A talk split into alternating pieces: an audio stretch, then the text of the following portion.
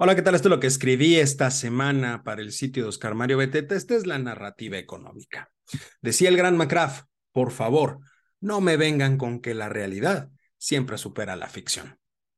A ver, apenas hace un par de días, el primero de noviembre, se publicó la encuesta sobre las expectativas de los especialistas en la economía del sector privado que realiza cada mes el Banco de México en la cual se le pregunta a analistas y consultores económicos nacionales y extranjeros sobre las perspectivas de la economía del país en lo relacionado con la inflación, el crecimiento del PIB, el tipo de cambio y la tasa de fondeo interbancario. Esto permite conocer la percepción que el mercado tiene respecto de la situación por la cual atraviesa la economía nacional. De acuerdo con el INEGI, también con cifras recientemente publicadas, al cierre del tercer trimestre del 2022, el indicador denominado estimación oportuna del Producto Interno Bruto trimestral muestra un aumento del 1% trimestral real, con un avance del 1.8% en las actividades primarias, 1.2% en las terciarias y en las secundarias tan solo 0.9%. En el comparativo anual es donde cambia la cosa porque ahí la estimación oportuna del PIB fue del 4.3% en términos reales, algo que superó por mucho la expectativa que se tenía. Dentro del indicador, las actividades terciarias crecieron 4.3%, las secundarias 4% y las primarias 3.5%. A tasa anual, digamos, los primeros nueve meses del año, es decir, los tres trimestres que llevamos hasta este momento, reportan una tasa de crecimiento del 2.7%.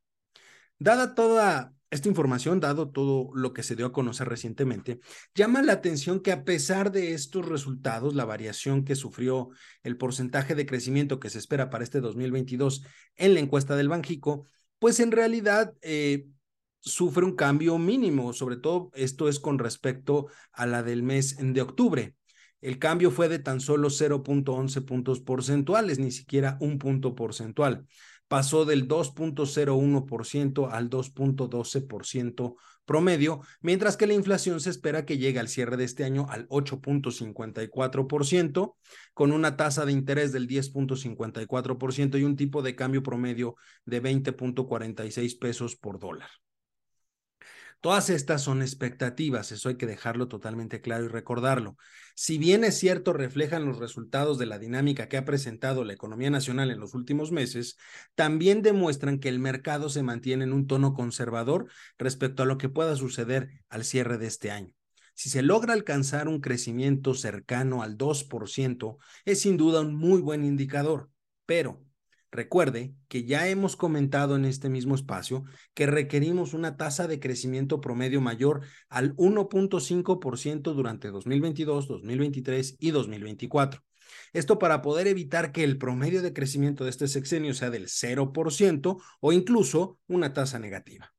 Alcanzar el 2% este año sería un muy buen escenario, no lo voy a negar.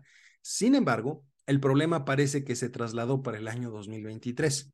Y no solo me refiero a lo que se puede observar en las expectativas de la encuesta del Banjico, sino también a lo que expresó el Fondo Monetario Internacional en voz de su gerente general.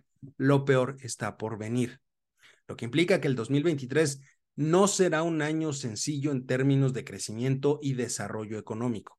En todo el mundo entero se sufrirá una desaceleración muy importante. A ver, de acuerdo con la encuesta del Banjico, se espera que la tasa de crecimiento del PIB en México para el 2023 sea de tan solo el 0.97%, lo que dejaría el peso completo en términos de crecimiento a lo que pueda suceder en el año 2024. Si lo peor está por venir, pues realmente me parece que no estamos preparados para enfrentarlo el excesivo gasto improductivo por parte del gobierno, así como los grandes problemas sociales que se han dejado de lado, como son la educación, el turismo, la ciencia y la tecnología, o inclusive la escasez de medicamentos, son puntos que se pondrán en, el, en la mesa y pondrán en jaque el cierre de la actual administración. Ahora, ahora más que nunca y sin importar lo que pueda suceder, la sociedad no puede distraerse en banalidades porque el costo, el costo puede ser muy elevado y tenemos la oportunidad de evitarlo si es que estamos atentos.